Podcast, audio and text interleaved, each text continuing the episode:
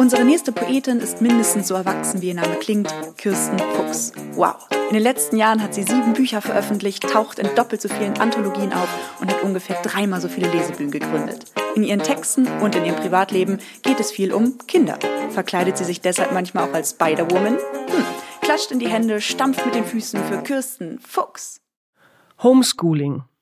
Zu Hause unterrichten ist wie zu Hause gebären, kann man machen, aber ohne Fachpersonal ist doof. Der Mann und ich spielen unsere Corona-Version von Papierstein Schere. Klopapier, Nudel, Atemschutzmaske heißt die.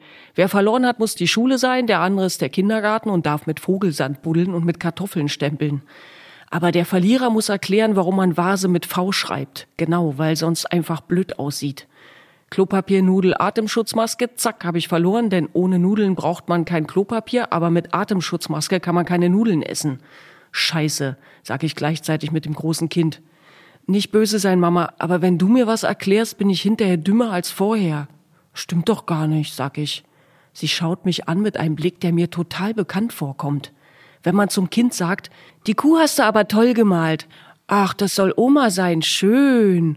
Oder wenn man sagt, natürlich kannst du mal wieder eine Übernachtungsparty machen, kein Problem, freue ich mich drauf. Aus Liebe lügen. Jetzt schaut sie mich so an und sagt, nein, du machst das ganz toll, Mama. Sie nickt mir zu. Kommst du? Schule geht los. Wir gehen in ihr Zimmer und ich mache eine Klingel nach. Guten Morgen, liebe Kinder, sag ich. Guten Morgen, Frau Fuchs, sagt die Tochter. Bis hierhin ist Fun, aber dann schaue ich mir den Wochenplan an. Boah, ist das viel. Corona-Fan haben die Kinder erst gesagt, als die Schule geschlossen wurde. Aber inzwischen wissen wir, dass das Einzige, was Corona-Fan mit Corona-Fan zu tun hat, Corona ist. Ferien gehen anders. Es ist eher, als hätten wir das Kind auf ein unfähiges Internat geschickt. Ein unmotivierter Hausmeister, eine schlampige Putzfrau, völlig uninformierte Lehrer, die das nebenberuflich machen.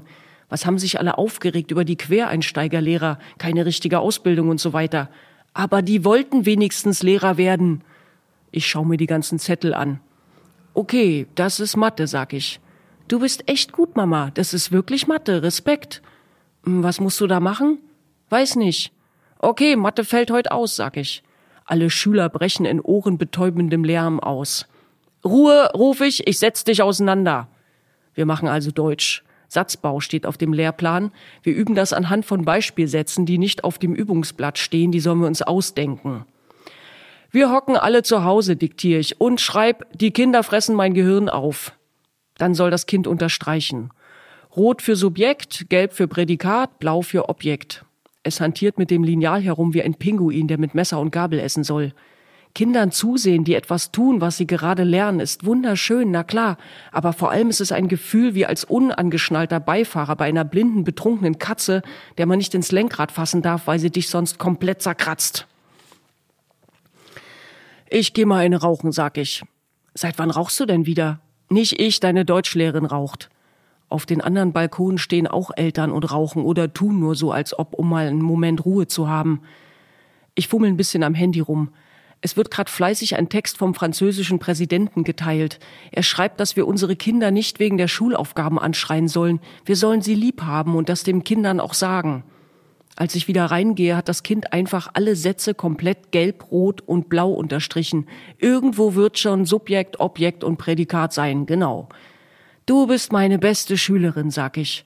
Sie sagt, du bist meine beste Mama. Aussagen zum Thema beste oder schlechteste Tochter kann ich leider nicht treffen. An der Tür kratzt es sehnsüchtig. Mama, ruft die Kleine, Eisenbahn spielen. Ja, ich kann ja den Mann mal ablösen. Wir sollen das Schulkind sowieso allein die Schulaufgaben machen lassen, aber trotzdem helfen. Ein bisschen Schrödingers Eltern. An der Tür drehe ich mich nochmal um. Ich muss dir noch was Wichtiges sagen. Der französische Präsident hat dich lieb. Der Mann sitzt mit diesem Eisenbahngesicht neben der Holzeisenbahn. Als ich ihn ablöse, rennt er sofort weg und putzt pfeifend die Küche. Kurz bevor ich das Eisenbahngesicht bekomme, löst er mich wieder ab. Ich gehe zum großen Kind zurück. Das hat in der ganzen Zeit nur eine Bleistiftkatze aufs Arbeitsblatt gemalt. Die Katze sieht betrunken aus. Sie sagt Miau mit Schreibfehler. Okay, nicht anschreien. Oder doch, warum nicht? Die ist ja süß, schrei ich. Ich will dich mal ganz fest umarmen. Und dann drück ich sie ganz, ganz fest. Wir malen eine halbe Stunde zusammen Bleistiftkatzen, dann kommt der Mann rein und fragt, ob's gut läuft. Hinter ihm bricht das kleine Kind durch den unsichtbaren Schulzaun. Wenn wir die Kinder nicht räumlich trennen, verknäulen sie sich und erzeugen ein Spieltornado, der durch die Wohnung fegt und alles ins Verderben reißt. Gut, lass laufen, denke ich. Der französische Präsident hat auch mich lieb. Der Mann und ich liegen auf dem Sofa mit Eisenbahngesichtern. Ich träume, dass ich die Kinder zu Hause durchs Abitur bringen muss. Dann machen wir die Fahrerlaubnis zu Hause, die Ausbildung, das Praktikum. Online lernen sie Partner oder Partnerin kennen und wenn sie schwanger werden, dann werde ich sie entbinden. Die Hebamme schickt ein Lösungsblatt mit.